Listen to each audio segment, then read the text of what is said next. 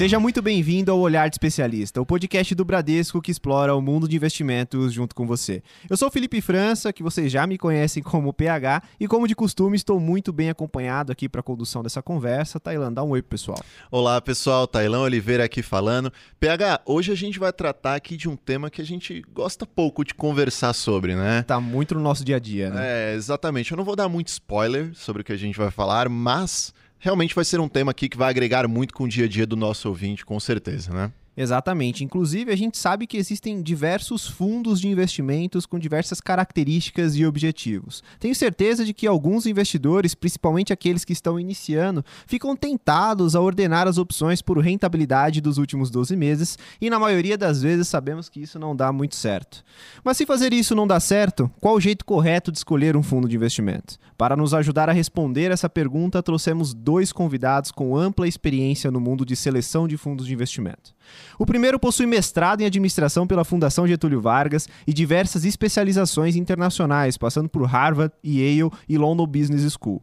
Atua no mercado financeiro há mais de 20 anos, sendo que grande parte desse período esteve envolvido com o universo de gestão de recursos. É amante dos esportes radicais, inclusive pratica kitesurf, gosta de ler e pintar. Adilson Ferrarese, head de soluções de investimentos da Bradesco Asset Management, seja muito bem-vindo ao nosso podcast. Obrigado, senhores. Muito bom estar aqui com vocês. É um prazer enorme. Tenho acompanhado com sucesso né, o que vocês estão é, apresentando aqui e conta com a gente. Estamos aqui disponível para responder essas perguntas e também as demais que, que venham a surgir. O nosso segundo participante também possui mestrado em Economia e Finanças pela Fundação Getúlio Vargas. É planejador financeiro CFP e possui a certificação necessária e voltada à gestão de fundos CGA. Atua no mercado financeiro há mais de 20 anos, sendo que está na área de seleção de fundos de investimentos desde 2010. E assim como eu, é pai, né? já foi professor e é torcedor sofredor do tricolor paulista. Acho que essa parte aí, Telan, você não podia, precisava nem ter falado, né? Não, na verdade, falando aqui da, da rotina do nosso participante, eu já pararia no primeiro hobby. Que é ser pai. Eu já paro por aí não consigo ir muito além disso, né? O cara é realmente multitask. Daniel Pettini, especialista de administração de carteiras da Bradesco Asset Management, inclusive PH, terceira vez da nossa gestora aqui conosco, viu? Pede música ou paga boleto, Tailan? Bem, vamos deixar isso com eles, né? É, seja muito bem-vindo ao nosso podcast, Petini. Obrigado, PH. Obrigado, Tailan. Fico muito feliz aí com o convite. Para a gente é um prazer estar aqui com vocês. Como a Adilson falou, está sendo um sucesso o podcast de vocês. Eu escutei os outros. Muito bacana a linguagem que vocês têm usado, a forma é, é descontraída de abordar os temas. Então, muito obrigado. E que bom que o tema é investimentos e não futebol. Então, vamos, vamos seguir assim que é melhor daqui até o final. Excelente, Petini. Obrigado aqui pelas palavras, o Adilson também. Bom, pessoal, a gente inclusive tem uma estreia para fazer com vocês hoje. A gente vai estrear um novo quadro aqui dentro do Olhar de Especialista que se chama Se Vira nos 60. Tá? Então esse novo quadro ele tem o objetivo de trazer, é, fazer com que os convidados expliquem rapidamente o que eles fazem em até 60 segundos. Então um grande desafio. Como o Adilson e o Petini são da mesma célula, gostaria que um de vocês dois explicassem para o nosso ouvinte, ouvinte o que é a área de soluções de investimentos e o que ela faz. Perfeito, PH. Valeu, vamos lá. Vamos correr aqui até colocar o cronômetro. um minuto valendo. Bom, a área de soluções de investimentos tem como proposta de valor é, duas grandes atividades. A primeira, selecionar e encontrar as melhores alternativas em fundos de investimento do mercado e, com isto, trazer para um processo de governança dentro do que eu chamo de empório do Bradesco, disponível de forma catalogada para que a gente consiga entregar para os nossos clientes três soluções principais. Acesso a essas alternativas de investimentos que não só englobam fundos de terceiros, mas também fundos da Bradesco Asset, via produtos de fundos exclusivos, fundos de fundos multigestores, que vocês bem conhecem, e também acesso direto a um fundo reconhecido na indústria, selecionado juntamente com os segmentos. O mais importante é que o cliente não precisa sair do Bradesco para ter as melhores opções de investimento. Um minuto. Excelente, Adilson. Cronometrado, hein? É. Bom, então a gente viu aqui já pela explanação aqui do Adilson que muito do que a gente vai conduzir aqui na conversa está bem ligado ao dia a dia de vocês, né? Então, o assunto que a gente vai conversar, ele é muito importante, dado que houve uma grande democratização nos investimentos, ou seja, os acessos ficaram mais facilitados através das plataformas abertas, como a própria organização Bradesco, que o Adilson acabou de citar, ou até mesmo um valor inicial mais acessível, fazendo com que os investidores pudessem acessar centenas de tipos de fundos de acordo com cada perfil de risco. Logo, a grande questão passou a ser como selecionar o melhor fundo de acordo com cada estratégia. Então, sabemos que como selecionar o fundo de investimentos é uma tarefa difícil, mas antes disso, a gente tem que entender por que, que o investidor ele deve escolher um fundo de investimento ou em que situação ele deve fazer isso ao invés de escolher um ativo. Ótima pergunta, PH. É, a, a, gente, a gente nosso dia a dia, como a Dilson falou, é muito voltado para selecionar fundos. Né? Então, nosso, nosso, nossa respiração é, é, fundo de investimento. E não porque a gente faça isso, mas se a gente for pensar no fundo de investimento como uma alternativa para o investidor, ele tem vários benefícios que, que o, investidor muitas vezes não conhece e eu acho importante a gente pontuar aqui. O primeiro deles é o fato de ter uma gestão profissional. Né? Então, você tem um, um gestor e uma equipe por trás de cada fundo tomando as decisões de investimento e desinvestimento. Né? Tão importante quanto a hora de comprar cada ativo que está lá dentro do fundo é saber a hora de vender. Né? É, esse é um primeiro ponto que é fundamental. Outra coisa que muitos investidores talvez não tenham conhecimento é, é você tem um benefício tributário dentro do fundo de investimento que é super interessante tudo que é movimentado dentro do fundo, então desde um fundo de ações que compra e vende ações, até um fundo de fundos, que é o nosso caso, que investe e resgata de fundos, tudo que é feito lá dentro você não tem imposto. Você só tem imposto quando o investidor vai fazer o seu resgate ou quando você tem a tributação semestral em algumas classes de fundos, que é o chamado come cotas, que muitos aí conhecem. Né? É, esse é um segundo ponto super importante. Você tem uma eficiência fiscal muito grande nesse veículo. Acho que um terceiro ponto super importante é todo o arcabouço regulatório que você tem por trás. Você tem a CVM, você tem a Ambima, você tem diversas entidades olhando o que o gestor pode e não pode fazer dentro de um fundo de investimento. Né? Então ele tem regras que ele tem que cumprir, tem um nível de transparência que ele precisa passar. Para quem nunca olhou, eu sei que parece chato o convite, mas olhar o site da CVM, a quantidade de informações que você tem lá dentro sobre um fundo de investimento, você dificilmente tem outra indústria de fundos no mundo que tem tanta informação quanto a brasileira. É super interessante você ver carteira, cota, etc. Então, assim, quando você reúne tudo isso, você tem uma alternativa com gestão profissional, benefícios fiscais e muita transparência. Então a gente acha uma, uma alternativa para o investidor muito boa. Né? Muitas vezes a gente escuta, eu, Adilson e vocês mesmos, ah, qual que é a ação boa de comprar? Qual que é o, o, o ativo bom de comprar agora? Eu devo... Muito mais interessante do que você fazer isso é você escolher um bom gestor, na nossa visão. Né? E aí a gente tem ótimas opções para indicar para quem quer que, que, que queira. Excelente, Petini. Acho que só fazendo aqui uma leve tradução de um dos termos usados, a CVM é a nossa Comissão de Valores Mobiliários, né? Então ela justamente faz toda essa supervisão que o Petini colocou. Eu acho que desses três pontos eles são muito importantes porque a gente sabe, né, que o mercado financeiro é muito dinâmico e fica muito difícil para a pessoa física sozinha, né, conseguir fazer todo um acompanhamento, rebalanceamento de carteira que além de exigir uma, um tempo de estudo muito grande, ele também tem um ônus tributário que você comentou. Então nesse enredo realmente os fundos fundos de investimentos eles ganham destaque. Sim, sim, realmente. O Petini falou aqui sobre a CVM, de fato. Já tentei ler ali a CVM 555 é uma grande dificuldade, mas tem muitas informações substanciais a respeito é, de fundos de investimento e como o próprio PH também citou aqui, são gestores que têm muito conhecimento, são pessoas que passam realmente ali muitos anos é, estudando para trazer é, a melhor é, coordenação ali dos recursos possíveis para os cotistas em questão, colocam ali nos fundos de investimentos. E falando desse assunto, inclusive a, a indústria brasileira tem muitos fundos, tem muitas gestoras. Inclusive, há é, realmente é, uma é, pesquisas que mostram que no Brasil há mais gestoras do que no próprio Estados Unidos, que já é um mercado amplamente mais profundo. E a gente sabe que nessa corrida tem cavalos realmente que vão ficando para trás no meio do caminho. Né? Como identificar esses riscos, enfim, como notar esses processos, como vocês fazem isso na área de vocês? Perfeito, Tailan. É, de fato, essa é uma realidade no mercado brasileiro e no mercado mundial também. Existe um, um índice de mortalidade grande é, principalmente quando comparado né, à existência de uma gestora em 5 anos, o índice de mortalidade é 40%. Em 10 anos, este índice aumenta para 65% ou 70%. Ou seja, a nossa avaliação da indústria de fundos de investimentos no Brasil e lá fora também nos diz que em 10 anos, as gestoras que hoje estão nascendo, elas vão deixar de existir.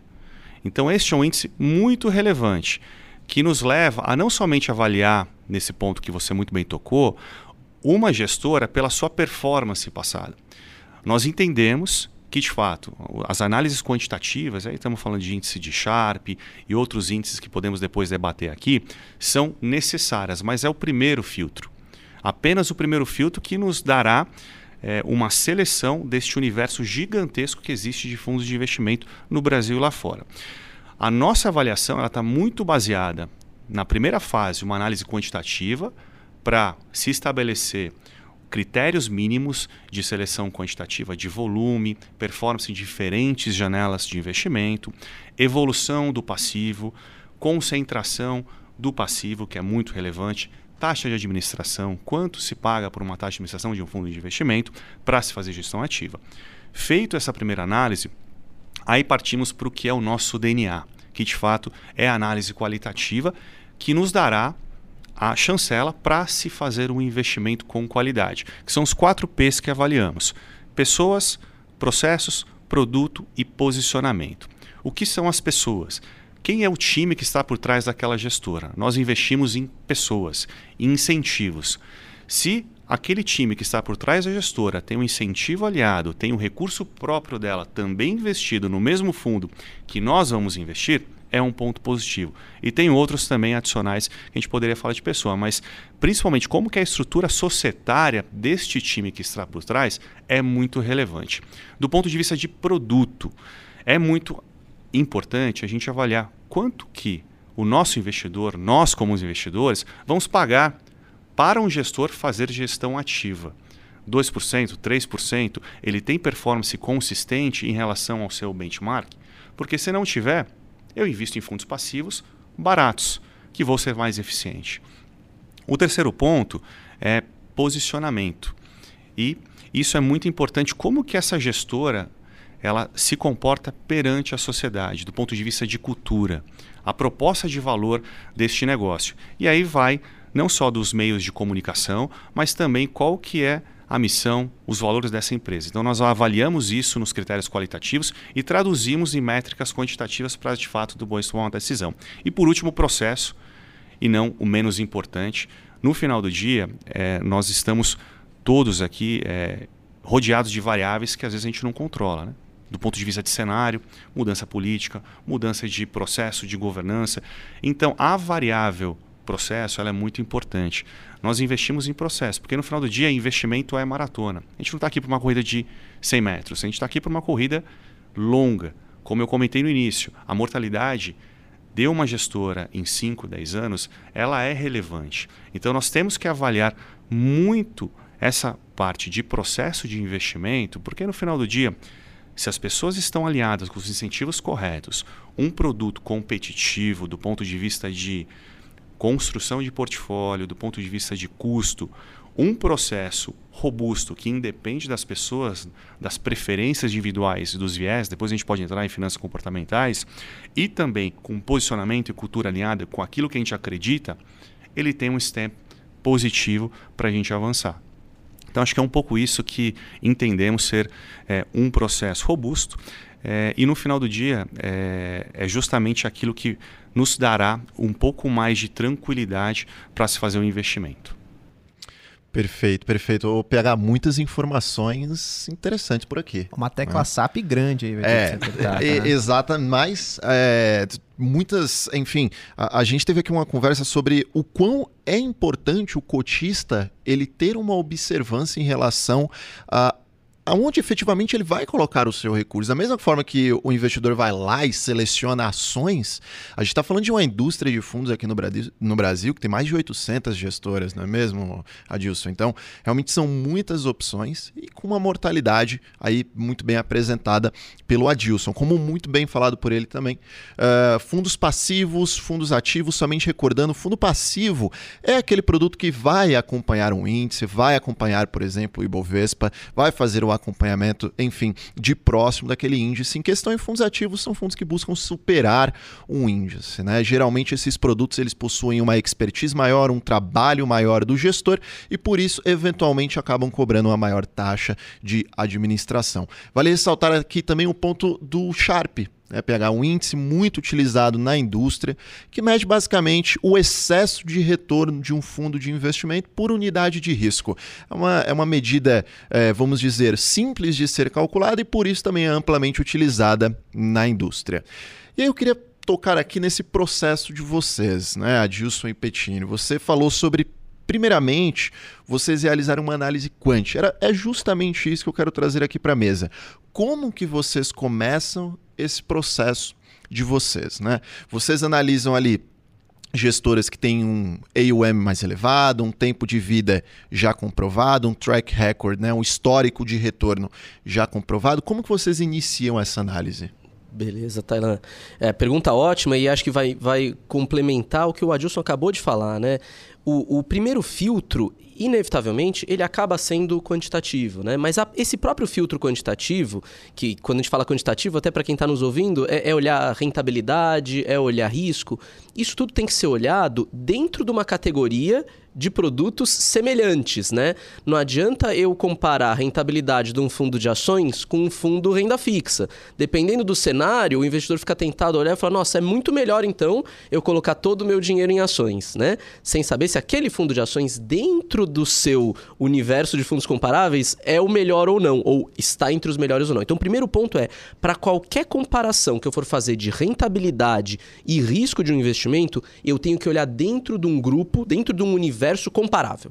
Então esse é o primeiro ponto. A gente, a gente separa toda essa indústria de fundos que você comentou no que a gente chama de, de peers, né, que são pares, né, grupos de fundos semelhantes. Colocando eles dentro desse grupo de fundos semelhantes, a gente vai conseguir, em diferentes é, é, janelas de tempo, em diferentes períodos, olhar esses itens, né? Rentabilidade, risco, o, o comportamento dele, se é consistente ou não ao longo do tempo. E lá a gente tem um primeiro filtro né, quem está bem posicionado né, no, nos últimos períodos, meses e anos e quem está pior. Né? Então aqui já dá para a gente uma pista, quem que eu vou selecionar para fazer uma segunda etapa, né? E essa segunda etapa é a que a gente investe, como a Dilson falou, mais tempo, que é olhar o lado qualitativo, como ele disse. Então é olhar quem são as pessoas, para não ser redundante, né? Olhar as pessoas, olhar processo, olhar o produto, olhar posicionamento. Isso que a gente vai fazer numa segunda etapa, né? Então, a primeira etapa é essa: tem que olhar o, o resultado ao longo do tempo contra esse grupo de produtos semelhantes e aí entender como que aquele resultado foi construído, né? Para a gente tão importante quanto ter uma rentabilidade muito boa é entender se essa rentabilidade ela pode ser sustentável ao longo do tempo. Vou dar um exemplo para vocês. Um gestor que em um ano teve um resultado de 20% e o outro gestor que num ano teve um resultado de 15%, não necessariamente dentro do mesmo grupo significa que o de 20 é melhor que o de 15. Porque se o de 15 construiu esse resultado de forma consistente, mês a mês, sem tanta variação, dependendo do risco que ele toma, se ele teve menos impactos, a gente chama, né, já, já colocando um termo técnico aqui, os drawdowns que ele teve, que são as, as observações de quedas muito agudas de performance e o tempo que ele leva para se recuperar. Dependendo de como esse resultado foi construído, eu vou preferir o fundo que tem um retorno de 15 ao fundo que tem um retorno de 20. Né? A gente tem que ver o filme e não a fotografia. É como. Eu, eu queria fugir do tema futebol, mas infelizmente eu vou ter que voltar para ele aqui. É como a gente olhar no final de um jogo e ver, bom, um time ganhou do outro time por 3 a 0 nossa, então esse time é muito melhor do que o outro. Dependendo do contexto daquele jogo, aquele 3 a 0 foi construído de um jeito que provavelmente no próximo jogo ele não vai conseguir ganhar de 3 a 0 de novo, né? A gente quer aquele que de repente ganhe de 2 a 0, 1 a 0, 2 a 1, mas que ele consiga manter essa consistência ao longo do tempo. Para você ser campeão, você tem que ganhar várias vezes, não necessariamente de goleada todas as vezes, mas você tem que tentar ganhar sempre. Acho que é isso. Tem um, um ponto, Petini, PH, Tailândia também, que eu, que eu adicionaria aqui, que é super importante, que é uma etapa desse processo quantitativo, dentro dessa prateleira né, que nós selecionamos e agrupamos fundos com característica homogênea. O maior desafio nosso né, e de qualquer investidor é selecionar este grupo homogêneo, porque às vezes não necessariamente é, o fundo ele está ou possui a informação correta, disponível, de que ele tem uma característica ou uma especialização que de fato ele faz. Então, além de acreditarmos apenas no que a gente recebe da informação do gestor terceiro, nós fazemos uma análise de comportamento e fatores de risco para catalogá-los dentro. Imagina nosso empório, vamos voltar no empório Bradesco.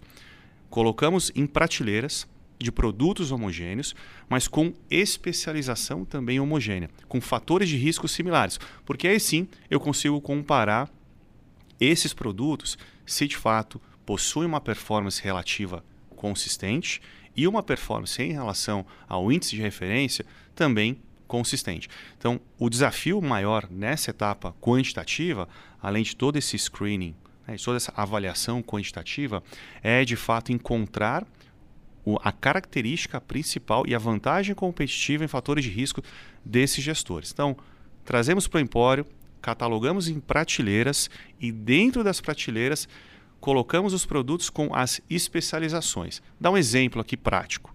Fundos multimercado, macro. Que de fato, o macro, ele pode ser um macro que avalia a posição econômica, macroeconômica e estrutural, com posições mais de longo prazo, que é, por exemplo, hoje, investimento em dólar, vislumbrando aí um cenário de 6 a 12 meses, com investimento em bolsa, via índice ou não. Esse é um macro que nós caracterizamos como macroestrutural. Pouca movimentação, com uma construção de portfólio avaliando o cenário macro, vindo para as análises micro. E existe o que nós caracterizamos também como macro trading, que é um macro de curto prazo, de alta frequência. Vai abrir o dia hoje, abrir o cenário econômico, avaliar notícias ou dispersão de preços, fazer uma compra, fazer uma venda com mais atividade dentro do fundo. Então, identificar essas características é muito importante, porque às vezes a gente pode ser pego numa armadilha. Você olha algum produto disponível em algum supermercado que não Empório Bradesco e está disponível uma rentabilidade super positiva comparando com um produto que não tem a mesma característica, com especialização diferente e nos leva a tomar uma decisão enviesada que não é a melhor decisão para o nosso negócio. Acho que é isso. Sim. Uma vez, PH, eu parei para dar uma olhada em como que o time aqui de FOF realiza a divisão, né, as suas subclasses. São muitas, muitas mesmo. É essa história que o Adilson e o Petini colocaram aqui. Comparar laranja com laranja, né, pessoal? Não dá para você ficar comparando laranja é, com mamão, com... Enfim, você tem que realmente trazer ali um comparativo que seja é, o mais é, tangível possível, porque dentro de um multimercado vai ter macro trading, vai ter macro estrutural, vai ter um monte de, de outros dentro de renda fixa. Não é aquela simples classificação da Ambima, né? Renda fixa, cambial, multimercado, enfim, tem várias subdivisões. Não, excelente, eu fiquei curioso sobre um ponto, eu queria acho que explorar um pouco mais, que é justamente como organizar essas informações. Precisa de uma equipe de dados muito grande, então isso já é uma certa dificuldade de novo para o investidor ali, pessoa física, na hora que vai fazer essa escolha. E além disso, eu creio que também essa parte de dados ela pode ser explorada num outro pilar que vocês trouxeram, que é o pilar de pessoas, que eu acho que esse é um pilar muito difícil é, de se conseguir analisar. Eu queria saber como é que vocês fazem isso lá no dia a dia. Né? Legal, bom ponto que você tocou, BH. E aí vai, um, vai processo de expansão e, e, e maturidade na construção deste negócio do Bradesco. Hoje, a área de, de fundos de fundos, soluções de investimentos, possui um time de 30 pessoas dedicadas a encontrar essas melhores oportunidades de investimento e entregar as soluções, como eu comentei lá no início, via fundo exclusivo, via fundo de fundos ou acesso né, alinhado com vocês, aquilo que faz sentido para o cliente via um nome específico que é reconhecido no mercado de algum fundo. Tá? Então hoje temos um time de 30 pessoas justamente fazendo todo este processo.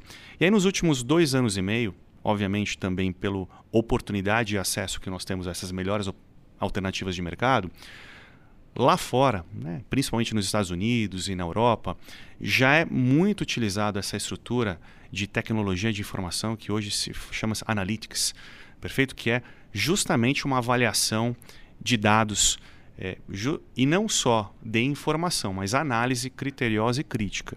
E aí nós criamos, baseado muito no que estava sendo feito lá fora, uma vertical dentro da área de soluções de investimentos que chama-se Analytics para fazer este primeiro filtro e traduzir não só em informação, mas em análise de fato pura para a gente definir quais são essas especializações, quais são esses critérios.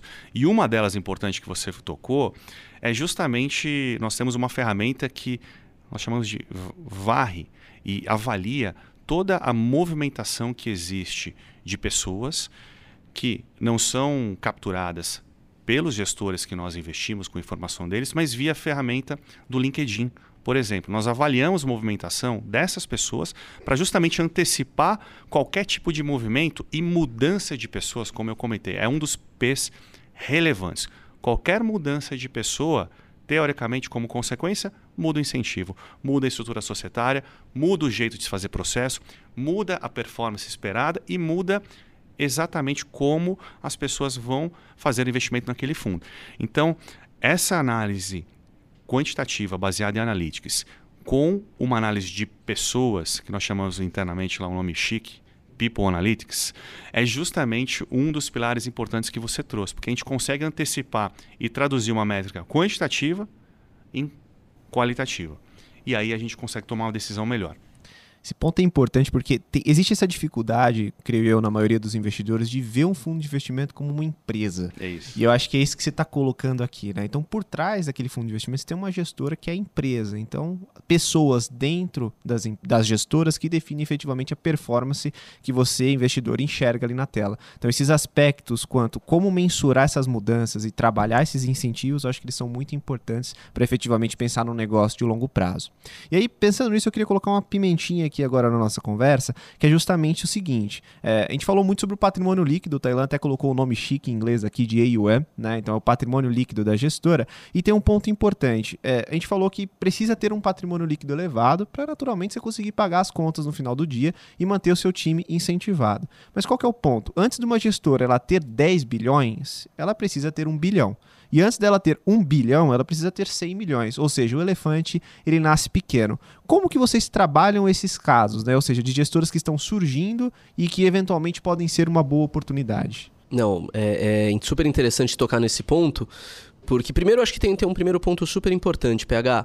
É, o tamanho é, é, sustentável de uma gestora vai depender muito do, do, da estrutura daquela gestora, né? Porque o que a gente quer, como você comentou, né? A gente olha a gestora como uma empresa, né? Então a gente, além de analisar o fundo, a gente vai olhar aquela empresa. Então, tem gestoras que têm uma estrutura mais robusta dependendo do tipo de produto. Né? Um multimercado, por exemplo, que opera é, é, nos mercados de juros, nos mercados de câmbio, nos mercados de renda variável, local, internacional, ele, ele muitas vezes vai precisar ter um time mais robusto. Para ele sustentar este time mais robusto, para conseguir remunerar bem esse time mais robusto, reter essas pessoas, ele vai precisar ter um patrimônio maior. Né? Então, esse é um primeiro ponto. Talvez uma gestora de renda variável, super focada, que a gente chama monoproduto, só tem aquela estratégia, é, focada 100% em Brasil, talvez possa trabalhar com uma equipe mais enxuta. Então, o, o patrimônio necessário para ela se tornar rentável e sustentável é menor. Então, esse é um primeiro ponto. A gente tem que diferenciar muito bem também a estrutura da gestora para entender qual que é o patrimônio dela que é adequado para ela sobreviver de forma sustentável. Dito isso, a gente, a princípio, não, tem nenhum corte que a gente diga, bom, se a gestora é pequena eu não vou investir, ou se a gestora é grande eu vou investir. O que a gente tem, é, é, que é uma estrutura super é, interessante, a gente tem veículos que a gente chama de aceleradoras, onde a gente consegue fazer esses investimentos em gestoras ou que estão começando, que ainda estão numa curva de crescimento, ou gestoras que, que ainda não conseguiram crescer, não conseguiram ganhar uma robustez de tamanho suficiente para fazer parte de um portfólio nosso como uma posição mais importante. Então, esse é um primeiro ponto. A gente tem esses veículos chamados aceleradoras, onde a gente faz essas, é, é, esses investimentos em empresas menores. E aí a gente vai testar. Né? A gente tem um prazo entre um a três anos para avaliar essa gestora, para avaliar se ela vai crescer, para avaliar se os processos dela estão bem definidos, se a performance dela é construída da forma como a gente imaginava. E aí, passado esse período, que pode ser mais, mais breve de um ano ou pode demorar um pouco mais, ela pode sim virar uma gestora a compor os nossos portfólios. Né? Pode ser uma posição importante lá dentro. Pode virar um fundo que a gente chama fundo espelho, disponível para ser distribuído para os clientes aqui do Bradesco. Né? E aí, mesmo dentro dos nossos portfólios, dependendo da robustez da gestora, dependendo do tamanho dela, dependendo do grau de risco dela, a gente também dimensiona o tamanho das posições. Né? Uma gestora, talvez, que a gente tenha ainda um nível de convicção um pouco menor, a gente faz uma posição menor que a gente chama posição satélite. Né? Uma posição que ainda está em crescimento lá dentro, em construção. Ela pode vir a ser uma posição maior? Pode, mas talvez naquele momento a gente não tenha ainda convicção suficiente para fazê-lo. E tem as posições maiores, que são o que a gente chama as posições core, que elas vão representar boa parte, né? elas juntas, boa parte da, do patrimônio do nosso fundo. Então, essa é a forma como a gente consegue, é, é, dentro de um mesmo produto, conseguir abrigar tanto as gestoras menores que estão crescendo, não perder essas boas oportunidades que você comentou, quanto aqueles que são os grandes gestores que a gente já tem um nível de confiança muito grande. A gente tem um ponto aqui para adicionar, pegar que é super relevante também. Qual que é uma outra motivação, além do ponto de vista quantitativo, de performance, que nos leva a investir nessas gestoras menores. Né? A gente sabe que o mercado brasileiro, por mais que tenha este número gigante de gestoras, ele é muito mais concentrado em gestoras que têm performance consistente em longo prazo, que tem um time que já joga junto há bastante tempo.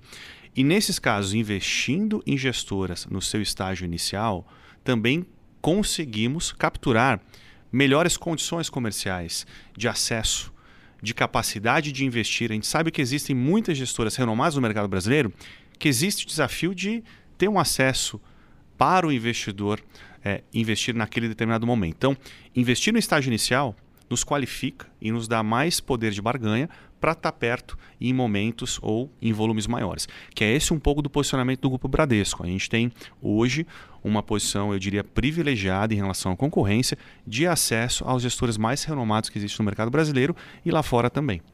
Excelente. Esse ponto, de novo, ele é muito interessante, né? Porque é uma coisa que não fica, às vezes, muito claro para o investidor. Às vezes ele observa só o produto lá na prateleira e ele não é tem toda essa bagagem, todos esses pontos que são pontos de risco, efetivamente, é mas que a gente até fala aqui, né, Taylor, que é o risco que não está na cota, né? Ou seja, é o risco que você não enxerga ali no dia a dia, né?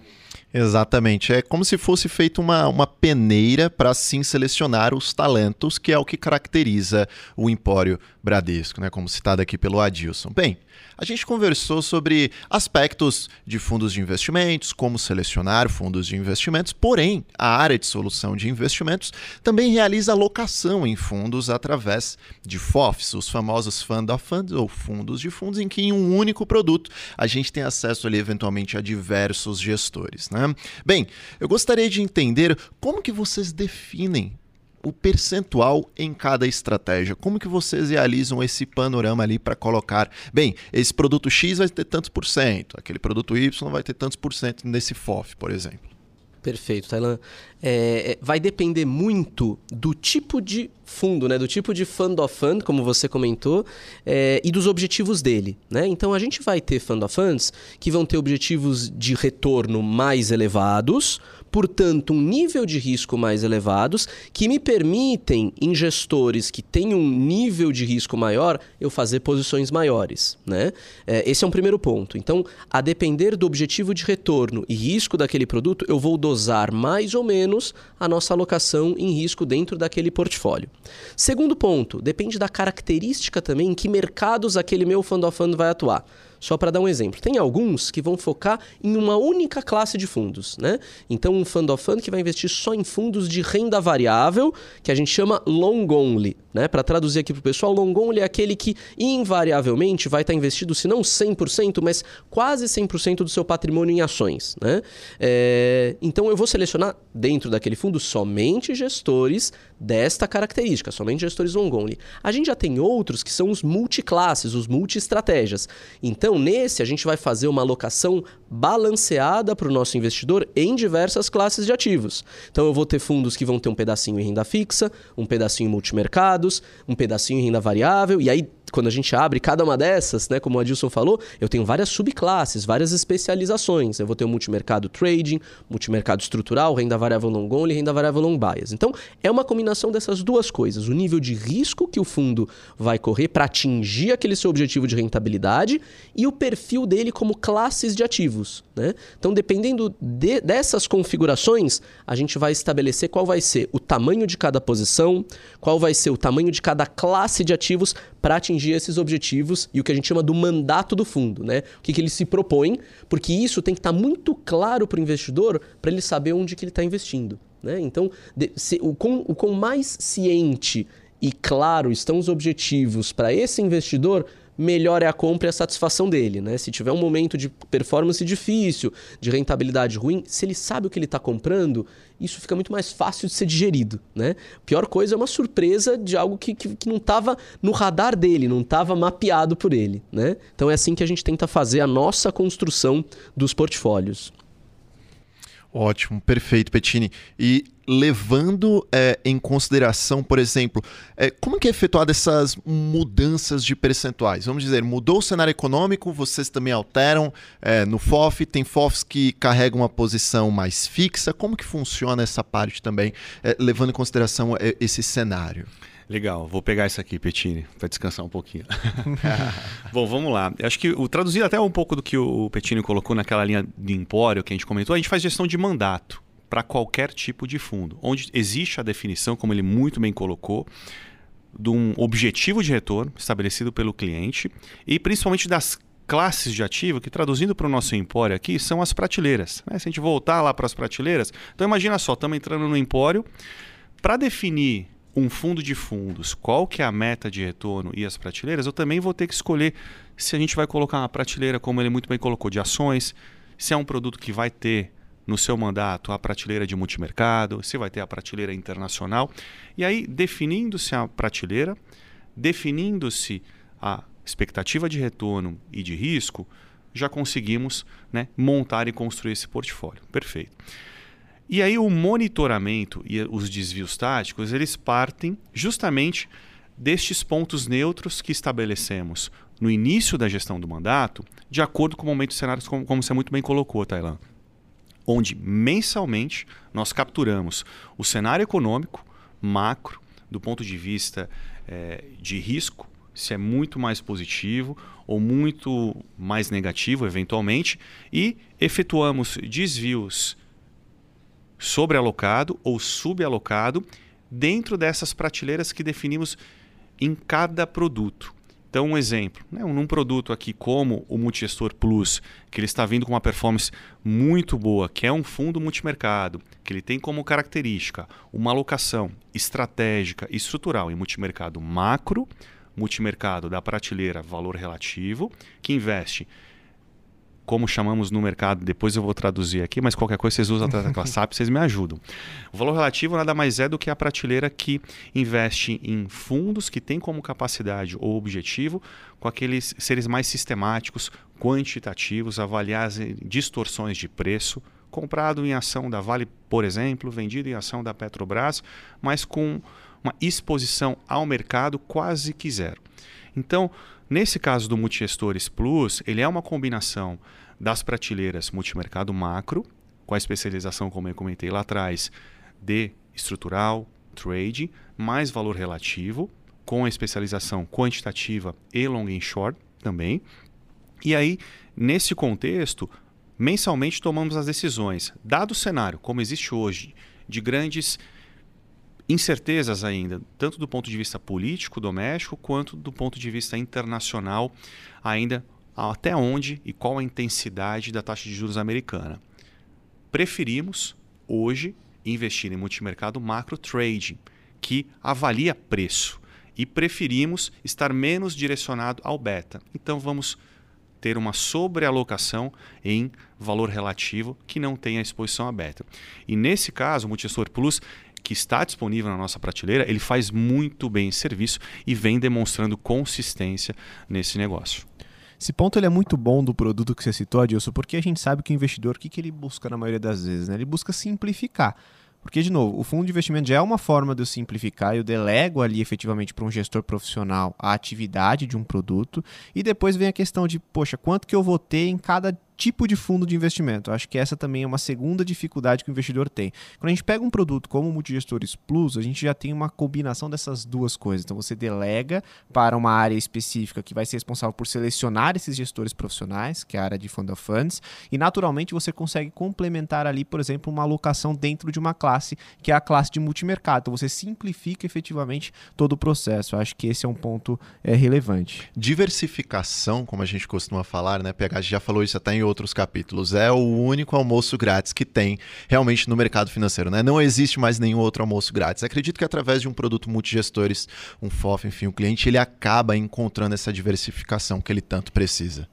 Exatamente, só duas traduções aqui da tecla SAP, né? Acho que a primeira é sobre mandato, onde que o cliente encontra né, esse objetivo. Nas lâminas dos fundos, você tem lá efetivamente a política de investimentos e o objetivo daquele fundo de investimento. Um outro ponto que é o beta, né? Uma medida que o Adilson trouxe aqui, nada mais é do que uma referência para o fundo conseguir observar se ele está ou não se distanciando muito com relação ao mercado. Ou seja, se ele acompanha muito o mercado, ele vai ter um beta ali mais próximo de um. Se ele é um cara que não acompanha tanto, ele vai ter um beta menor que um. Agora a gente falou muito sobre aspectos qualitativos. Acho que eu queria trazer agora o aspecto quantitativo para a nossa discussão. Então, falar um pouquinho desses indicadores, quais métricas que a gente pode olhar, mas o qualitativo, quero só reforçar aqui para o nosso ouvinte, que é uma coisa que não está muito no seu dia a dia, não é algo que você observa com facilidade, mas é um ponto que você tem que ter muita atenção. Já o quantitativo é algo que a gente consegue ali consultar com maior facilidade. Pensando nisso, eu já quero saber de primeira, né? Qual que é o peso e a relevância do quantitativo no processo de análise da área de Fund of Funds? Essa pergunta é ótima e corrobora o que a gente vem falando até agora. Pega, é, se a gente for olhar hoje no nosso processo, de todo o peso que a gente dá para análise quantitativa e qualitativa, o quantitativo responde hoje por 30% da nossa análise, da nossa avaliação final. Então, naturalmente, ele tem um peso, ele tem sua importância, mas a importância majoritária é dos aspectos qualitativos, aqueles justamente, como você comentou, que o investidor não vê, que o investidor não, muitas vezes não tem acesso, né? Mas ele tem sua importância, ele tem lá 30% de importância nesse processo como um todo. Ótimo, perfeito. É, esse, esse ponto aqui do, do qualitativo e do quantitativo, geralmente o investidor ele olha muito quanti, né? pegar aquela a tentação da rentabilidade. Aquela tentação passada, de né? ordenar os fundos por rentabilidade e não observar os aspectos qualitativos. Vamos, vamos realmente deixar isso um pouco de lado e isso já traz aqui um próximo questionamento. Por que, que olhar apenas a rentabilidade dos, dos últimos meses, por exemplo, não é o mais adequado possível? Né? Olhar apenas esse aspecto numérico, né? Exato. Como eu comentei, a gente tem que analisar sempre o filme e não a fotografia. Né? E, e o filme, quanto mais longo ele for, mais nos dá pistas se esse retorno, olhando para frente, é possível de ser não replicado, mas de ser sustentado. Né? Então, para a gente, o que é importante olhar nesse filme? Quanto mais longo ele for, a gente tem mais elementos para analisar. É, quanto mais consistente, quanto mais for é, uma construção é, é, é gradual ao longo do tempo, para a gente também dá uma pista boa que esse resultado vai poder ser replicado lá na frente. Né? A gente prefere fundos que construam seu retorno de forma constante ao longo do tempo do que fundos que tenham observações muito pontuais, um retorno muito bom num determinado mês, depois ele passa vários meses performando mal. É, é, então, isso para a gente é um indício ruim. Tá? É, uma, é, é uma construção de rentabilidade ruim. A gente prefere resultados construídos ao longo do tempo de forma constante. Outra coisa importante é como que aquele gestor construiu o resultado. A gente vai olhar um negócio chamado atribuição de performance. Tá? Então, só para dar um exemplo, pega um fundo multimercado macro, que a gente já comentou aqui várias vezes nesse call. Ele opera nos mercados de juros, nos mercados de câmbio, nos mercados de renda variável local e internacional. Dependendo das características, se a vida inteira daquele fundo o gestor só conseguiu gerar resultados no mercado de juros, por exemplo, para a gente não quer dizer que ele seja um gestor ruim, mas é um ponto de atenção, porque dependendo do mercado, se o mercado de juros se tornar um mercado mais difícil de operar, ele não tem um histórico de gerar resultado em outras classes. Então ele pode ficar com a sua geração de resultados mais prejudicada. Quando a gente olha uma atribuição de performance mais equilibrada, o gestor em alguns momentos gera resultado em renda variável, em outros em, em moedas, em outros em juros. Agora, né, o mercado está cada vez mais sofisticado, mercado internacional, mercado local. Quanto mais equilibrado for isso, para a gente é um bom indício de que, olhando para frente, independente do cenário, ele vai conseguir construir essa rentabilidade de forma mais constante. Então, é, é isso. Acho que é olhar uh, uh, quanto quão concentrado foram os retornos. Isso tem até um, um nome, né, que é a dispersão dos resultados. Né, o, quão, o quão concentrado foram esses retornos em poucas observações. Isso, em geral, não é um bom indício. E o quão concentrado foram esses resultados em uma ou poucas classes de ativos. Também não é um bom indício. Né? A ideia é ter um resultado equilibrado ao longo do tempo em diversas classes, ou, no caso de um fundo de ações, em diversos papéis. Acho que você tocou num ponto excelente. É, essa análise que a gente faz quantitativa, ela tem esses pontos que o Petini colocou e tem um fator muito importante que é este índice de consistência que a gente aplica tudo também, que nós chamamos lá de BAC, depois o Petini pode até dar um, dar um pouco mais de, de, de cor aí nesse, nesse quesito, mas qual que é a importância desse índice de consistência?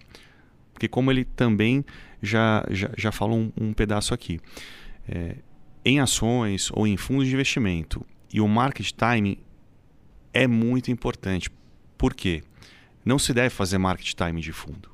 Esse é um ponto relevante que às vezes o, o viés de uma boa performance de curto prazo nos leva a tomar decisões não racionais.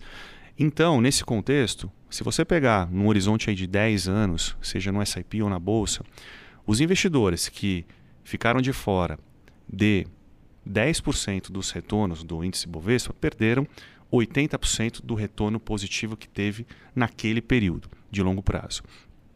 Então, é muito difícil se fazer market time, que é justamente onde a gente entende que são as armadilhas de nós investidores na decisão de escolha baseado apenas em critérios quantitativos de alta frequência, né? que é o que vocês estão colocando aqui, que são performances de curto prazo muito positiva que sim, tem que avaliar como ele muito bem colocou, não deve ser concentrado em um ativo, deve ter uma consistência. Então, o mark time, ele nos leva a tomar a decisão errada, justamente pelo fato de que quando eu invisto ou desinvisto de um fundo, se eu olho o cenário, às vezes não necessariamente o resgate daquele fundo, principalmente em gestão ativa, ele vai ter uma liquidez de 30, 60 dias para o desinvestimento. Em 30, 60 dias é um período razoável para a bolsa ter uma evolução muito positiva ou muito negativa também. Esta variável a gente não controla.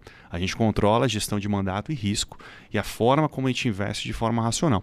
Então, isso é muito importante, né, o investidor ter plena consciência de que apenas olhar retornos de curto prazo não é suficiente para se tomar uma decisão é, de forma é, estruturada e principalmente pensando aí num retorno da carteira no seu longo prazo. Acho que isso é um ponto importante também para adicionar, tá?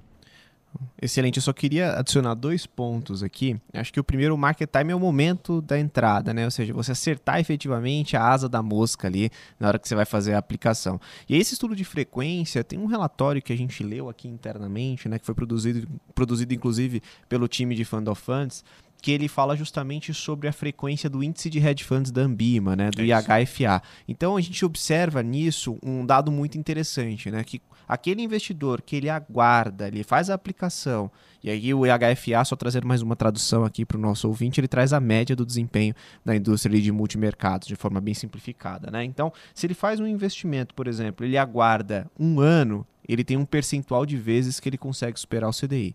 Mas conforme ele alonga essa janela de tempo onde ele consegue esperar, ele melhora essa probabilidade de retorno acima do CDI. Ou seja, tem que investir efetivamente de acordo com o seu objetivo, seu horizonte de tempo, perfil de risco e principalmente respeitar todas as janelas efetivamente de volatilidade, ou seja, de oscilação que possam acontecer no meio do caminho. E a gente sabe que isso é muito difícil, isso está muito ligado às finanças comportamentais, que a gente falou um pouco disso no outro episódio, nesse episódio ela surge novamente, então a gente vê que é um tema que está muito presente nas decisões do investidor final. Se eu puder só complementar um ponto, olha, esse é um dilema complexo, né, PH? Porque veja só, é, a gente tem que é, orientar o nosso investidor, né? Quem está nos ouvindo aqui, é, a gente está falando de manter os seus investimentos no longo prazo, né? Ou seja, é, buscar, na medida do possível, ser resiliente a essas oscilações de curto prazo e, e evitar movimentos é, precipitados. Né? Então, quanto mais no longo prazo você mantém seus investimentos, maior são as probabilidades de você ter resultados bons e consistentes. Ao mesmo tempo, a gente falou de um monte de de, de, pontos aqui sobre eh, aspectos que o investidor não enxerga na cota que podem minar né, o, o, futuro daquele investimento que ele está alocado. Né? Então, é, é, veja esse dilema que o investidor tem. Bom, eu preciso ficar alocado no longo prazo e, ao mesmo tempo, eu tenho questões aqui que talvez eu tenha que me movimentar no curto prazo. É, como, como tentar é, é, é, equilibrar e acomodar essas duas coisas? Né? E, e, aí, obviamente, puxando o peixe para o nosso lado, o fundo de fundos é uma excelente alternativa. Porque alocado no fundo de fundos, a gente está fazendo, dentro do fundo de fundos, esse trabalho de reciclar aquela carteira quando a gente entende que é necessário. Sem o investidor ele precisar desinvestir. Sem ele precisar puxar o, o, o eject no momento que ele acha, bom, agora eu estou desconfortável. A gente lá dentro já está olhando isso. No momento que a gente entenda que um gestor não faz mais sentido estar tá naquela carteira, a gente vai apertar o botão. E ele não precisa ele sair. A gente vai trocar por outro, vai fazendo essa reciclagem constante. Excelente. Isso já ajuda a eliminar alguns vieses, né? Por exemplo, o excesso de confiança, né? Aquele investidor que fica querendo trocar de posição toda hora, tem um problema de ônus tributário. Na hora que você coloca isso dentro de um fund of funds, você elimina esse viés de certa forma. Duas coisas ficaram bem claras aqui.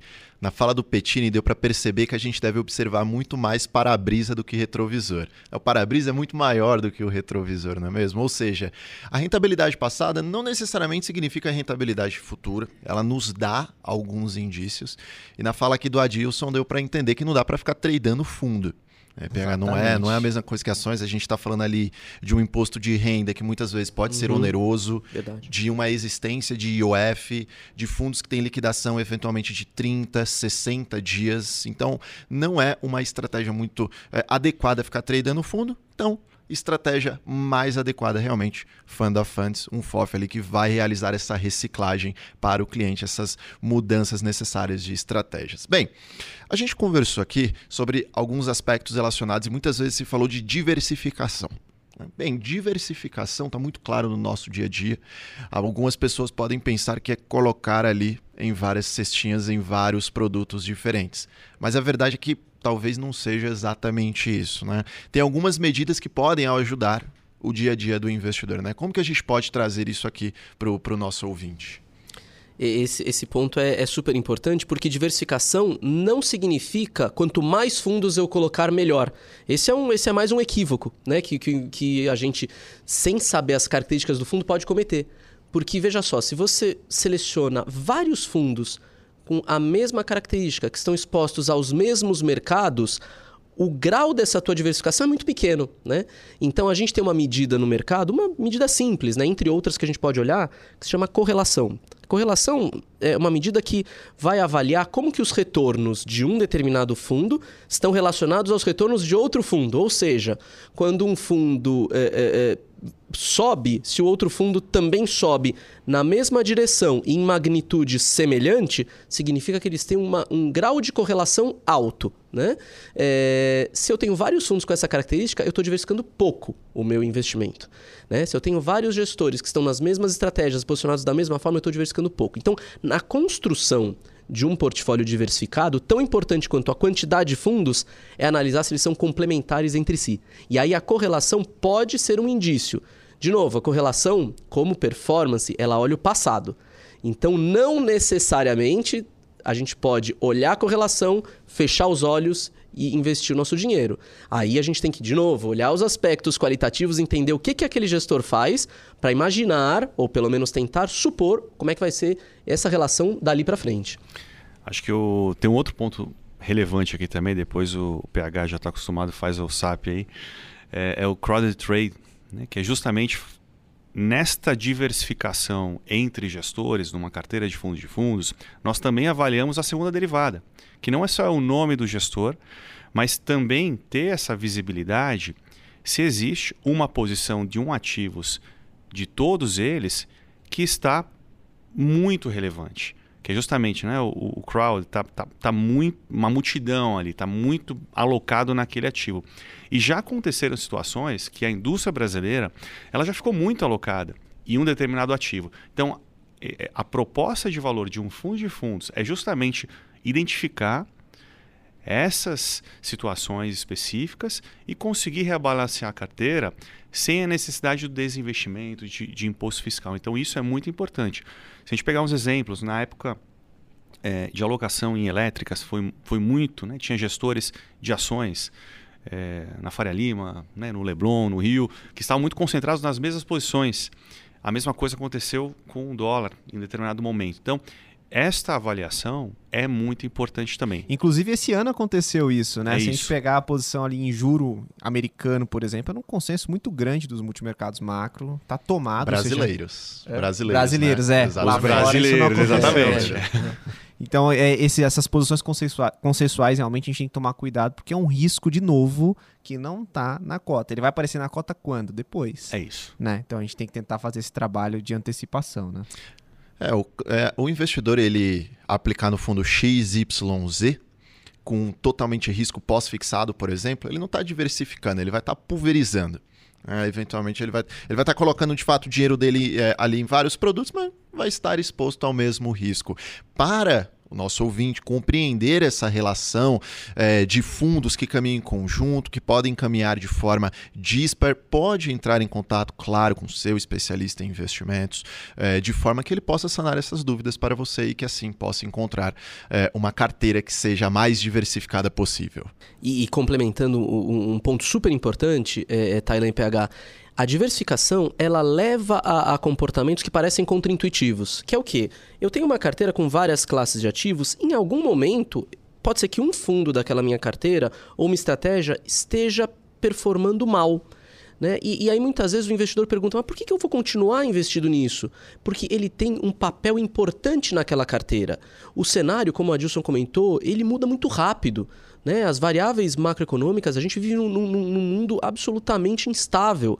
Então, se eu tenho é, é, a presunção de tentar sempre acertar o- a classe de fundo que vai bem naquele momento, provavelmente eu vou tomar decisões equivocadas. Então, às vezes vai ter um que está indo mal, mas em outro momento, talvez vai ser aquele que vai salvar o meu portfólio como um todo. Então, é importante ter essa diversificação, é importante ter a ciência que dificilmente todos os fundos da sua carteira vão estar performando bem sempre.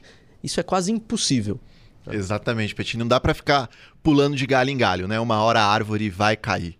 né? isso é, realmente acaba acontecendo. É, algumas pessoas chamam isso de SOS, né? A síndrome do objeto brilhante, numa tradução literal, fica correndo atrás daquele ativo que trouxe maior rentabilidade, por exemplo, nos últimos 12 meses, que é o horizonte ali que o pessoal costuma observar. Aí fica pulando de galho em galho, fica pagando tributo e no final das contas os custos acabam superando a rentabilidade. Bom, para fechar, falamos muito sobre como selecionar um fundo, mas fiquei com uma certa dúvida aqui, tenho certeza que quem está ouvindo também ficou com essa dúvida, que é quando vender um fundo, ou seja, quando sair efetivamente de uma posição de um fundo de investimento. É, é, a resposta ela vai muito em linha, PH, com o que a gente falou até agora sobre aspectos qualitativos e aspectos quantitativos. Né? Vocês vão ver que é, é, os principais motivadores para sair são muito mais do lado qualitativo do que do lado quantitativo. Eu vou falar alguns deles aqui, são vários que a gente leva em consideração, mas alguns deles que são muito importantes. Né? Primeiro que o Adilson até comentou, né? mudança de equipe. Né? É, é isso, a gente está investindo em pessoas, a gente está investindo em, em- em um- uma gestora que é composta por gestores e traders de investimentos. Dependendo da importância de um ou mais membros daquela equipe, se eles saem, provavelmente a continuidade daquele resultado pode ser prejudicado. Então, mudança de equipe, dependendo da importância daqueles que saíram, pode ser um, um- motivador para a gente resgatar do fundo. Tá? Essa talvez seja a mais importante. Segundo, uma mudança de estratégia no fundo. né? Então, o gestor que até então não operava o mercado internacional e vai operar. Isso pode ser lido de duas formas. Uma forma positiva, se ele tiver equipe para fazê-lo, ou de uma forma negativa, se ele está fazendo aquilo sem ter os insumos para fazê-lo.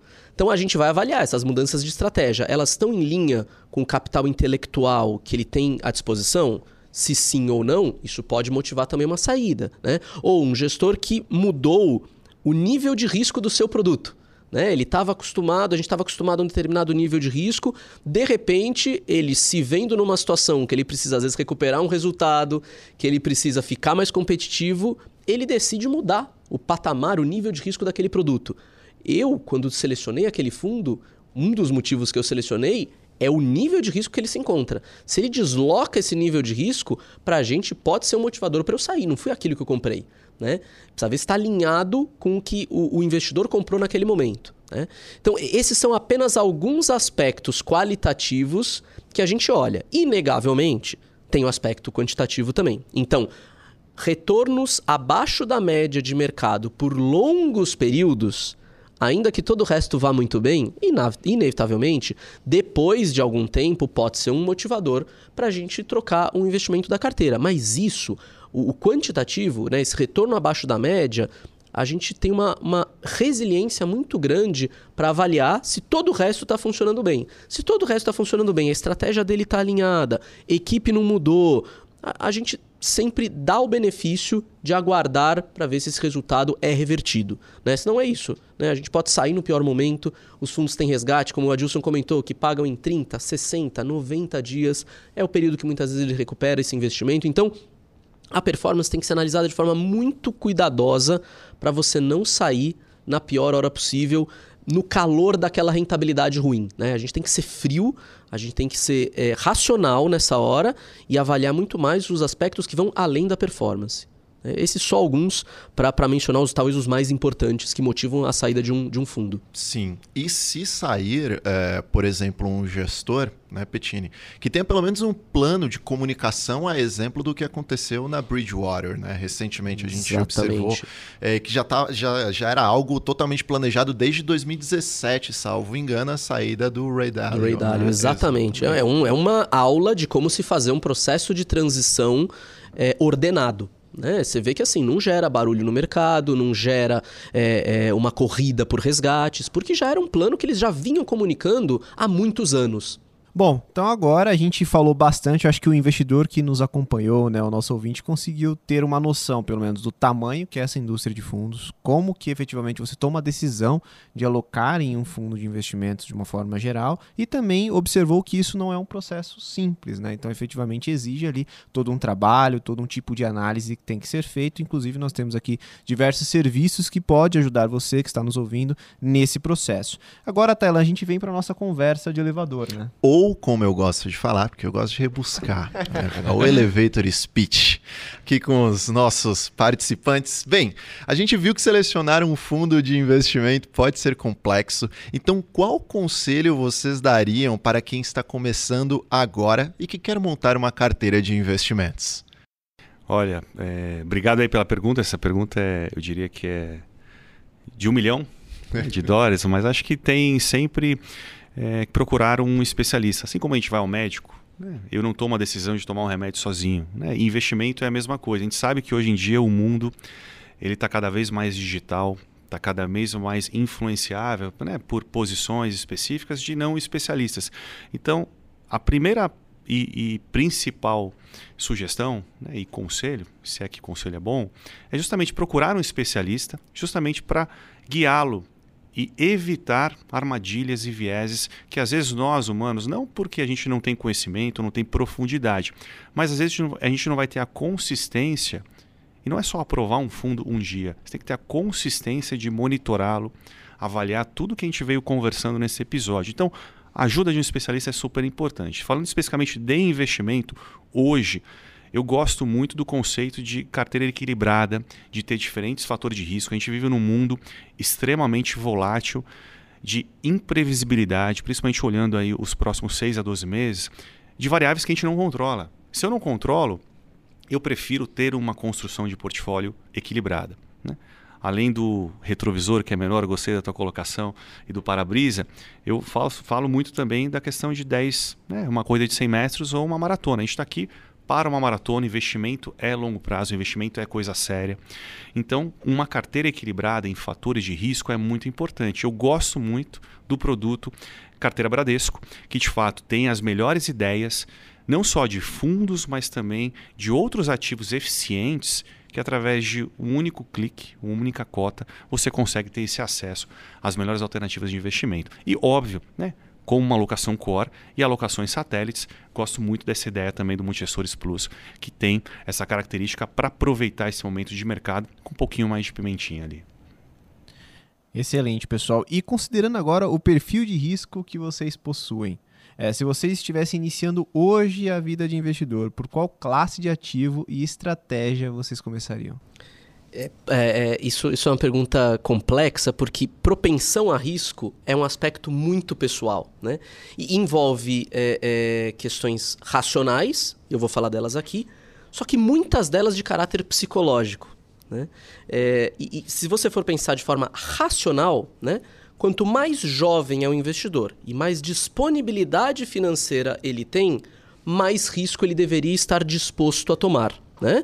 É, então, é, é, é um jovem que está começando agora, se ele tem uma, uma condição de dispor de parte do seu recurso que não vai ser utilizado no curto prazo, ele pode e deveria investir em ativos de mais risco. Né? Então, é, e aí mais risco pode ser renda variável, pode ser multimercado, né? É, obviamente que depende do seu momento de vida, você já tem compromissos, você já tem obrigações, você já tem que montar aí uma parte da sua poupança para arcar com eventuais emergências, e aí esse, esse teu balanço vai mudando, né? Mas é uma combinação, só olhando o racional, depois quando a gente for falar aqui, é, é, é, é eu vou até explorar um pouco mais essa questão psicológica, mas é, se você for olhar só o racional, quanto mais jovem, quanto mais disponibilidade financeira, mais risco você deveria estar propenso a tomar. Perfeito, ótimo, Petini. E aqui uma pergunta para vocês dois, né? Indicação de um livro do mercado financeiro ligado a esse nosso mundo e um fora desse contexto. Boa, vou começar aqui. A gente falou bastante de viés comportamental, então talvez acho que é um livro já batido, mas eu gosto de reforçar porque é, mais do que ler uma vez, a gente tem que sempre relembrar. É, e seria o livro do Rápido e Devagar, Daniel Kahneman, que inclusive teve o, o, o, ganho aí do Prêmio Nobel de Economia. É interessante porque ele conta a jornada da mente humana, certo? É, e principalmente do ponto de vista de psicologia econômica. É, e eles colocam que, de fato, a mente humana tem dois tipos de sistema. O sistema 1, um, que é mais rápido, intuitivo, e o sistema 2, que ele é mais é, racional. E esse, fato, esse livro, de fato, ele estuda né, as preferências intuitivas e vieses que violam consistentemente as regras é, da escolha lógica. Né? E traz uma reflexão, obviamente, para as nossas decisões de investimento é, e a maneira como a gente pensa e toma a decisão. Então, acho que é um, é um bom livro de cabeceira é, para avançar aí. E outro de não investimento, eu gosto, como você colocou no início, né, a parte de aventura, assim. Então tem um livro bastante do, da expedição de Shackleton em 1914, que é o Endurance, que ele demonstra muito essa capacidade de resiliência, de, de lidar com situações e variáveis que a gente não controla. É, então é uma, é, uma, é uma leitura muito fácil, leve, interessante e de fato traz um pouco, né, principalmente nesse mundo que a gente vive hoje, né, que como a gente passou aí nesses últimos tempos de pandemia, existem muitas variáveis que a gente não controla. E manter o equilíbrio e, de fato, entender a situação que a gente está vivendo pode ajudar bastante. Então, esse é um livro não investimento, mas traz bastante lição para o dia a dia, para a nossa vida. Os nossos participantes aqui bastante culturais. Né? Mais, né? Eu, eu, não esperava menos de uma pessoa que pratica kitesurf. É, mas, mas tem uma coisa que eu esqueci. Vocês falaram de futebol no início. Eu não, uhum. eu não entrei aqui porque pegando um pouco esse ponto, você fala de futebol, acho que tricolor tal, todo mundo falando de campeonato brasileiro. E como né, a minha prateleira, até para ser uma comparação homogênea, eu sou Santista, eu não me comparo com essa prateleira. Eu me comparo com o Real Madrid, com o Barcelona. Ah, eu estou em outra entendi. prateleira, como a gente faz a avaliação de fundo, tem que ser homogêneo. Entendi. Então, por isso que eu não entrei nessa seara, entendeu? Olha, a gente não combinou, mas a minha indicação de livro tem, tem muita semelhança com a que o Adilson passou. É um livro chamado Psicologia Financeira, do autor Morgan Housel. É um livro relativamente novo e, e, muito interessante. É fácil de ler, não é um livro, embora seja de mercado financeiro, mas é um livro super fácil de ler e ele aborda muitos vieses comportamentais. Ele, ele puxa muito para o lado psicológico para você entender a história de vida do, do, investidor, entender aqueles, aqueles receios, aquelas fobias eventualmente que ele possa ter. Isso tudo influencia a forma como ele vai digerir um resultado bom e um resultado ruim. Né? A gente tende, tende a olhar muito para o lado racional. Por isso que na, na pergunta que você me fez antes, né? Ah, qual é o tipo de investimento adequado? Racionalmente, para o investidor jovem deveria ser mais risco, mas depende muito da história de vida daquela pessoa. Como que, como que a vida dela e como que o patrimônio dela foi construído. Dependendo da forma como o seu patrimônio foi construído, a sua tomada de decisão pode ser completamente diferente. Né? Então esse livro ajuda a abordar esses tópicos. Né? Acho que você olhar hoje o lado psicológico é, é, é cada vez mais importante para entender o seu investidor, tentar sentar na cadeira dele realmente para tomar essa decisão. Então, eu, eu super recomendado esse livro. É, é uma leitura super fácil e, e, e não só para quem trabalha no mercado financeiro, quem está fora do mercado financeiro, tenho certeza que vai gostar. E outro que é, é, fora do mercado financeiro, pero no mútil, que, que é, é, um livro chamado 3 mil dias no bunker, do Guilherme Fiuza, é, que conta a história da criação do plano real. Né? É muito mais um livro de história do que um livro de mercado financeiro. Né? Ele envolve muito o, o momento político que a gente passava, né? o momento de hiperinflação que o, que o Brasil vivia e, e como que um governo foi capaz, naquele momento, de reunir tantos bons cérebros para construir o plano que de fato mudou né? o nosso o, um problema que a gente, que a gente é, é, amargava há décadas, né? que era o problema de uma, de uma inflação descontrolada. É, esse, esse livro virou filme depois, o, o filme do Plano Real, é, mas o livro é, é, é, muito mais bacana do que o filme. Eu super recomendo, é um livro um, um pouco longo, mas é muito interessante. Né? Um livro de história realmente, para quem, quem gosta de, de entender esse momento, vale super a pena. E finanças comportamentais aparecendo com bastante frequência aqui, né? O Biocchini, quando veio no primeiro episódio, ele também colocou previsivelmente irracional do Dan Ariely. Inclusive, eu tô lendo, eu não li esse ainda, tô lendo. Rápido devagar eu já, já li. Então, efetivamente, é um tema que a gente vê que está muito no dia a dia. O próximo é psicologia financeira, vai ser o meu próximo aqui para atacar. É um tema que permeia o dia a dia do investidor. A gente está suscetível a vieses, a enfim, movimento manada, a olhar o passado, a se prender a números, isso tá é, é psicológico do ser humano. Excelente. Bom, pessoal, a gente chega ao fim aqui da nossa conversa. Quero agradecer muito aqui a participação de vocês e colocar vocês também para colocar uma palavra final aqui para o nosso ouvinte. Bom, vou começar aqui, depois o Petini termina. PH, eh, Tailã, queria agradecer muito mesmo a forma como vocês estão fazendo, leve, como a gente deveria né, conduzir esse tipo de assunto de uma maneira super descontraída, mas super séria, que acho que isso é mais importante. Conta com a gente, privilégio estar aqui com vocês mesmo, né, um prazerzão. E nos convidem de novo, né? Obviamente só não vamos falar de futebol. E na próxima podemos misturar isso aqui com happy hour Fala também. a regra gente... pra ele, Pela. Qual que é a regra? A regra é que se vir mais vezes, vai pagar boleto, é isso? Exato. A partir da terceira tem boleto. É Exatamente. Isso, se chegar na quarta, já é dois, três boletos, a gente já está imprimindo aqui. Tá fechado para vocês. Só convidar. Obrigado. Eu, eu também só queria agradecer pelo convite. A conversa foi ótima. A gente, a gente pôde abordar temas que são super relevantes, né? Como vocês têm feito nos outros, nos outros podcasts. Parabéns aí pela condução é, é, desse, desse espaço aqui, pelos convidados. É, Para mim, como o Adilson comentou, um privilégio estar aqui. Mais uma vez, muito obrigado. Excelente, pessoal. A gente que agradece muito aqui a participação de vocês. E antes de encerrarmos, não esqueça de curtir esse episódio e compartilhar com aquele amigo que deseja entender mais sobre o mundo de fundos de investimentos. Esse foi mais um episódio do Olhar de Especialista, o podcast que explora o mundo de investimentos junto com você. Valeu!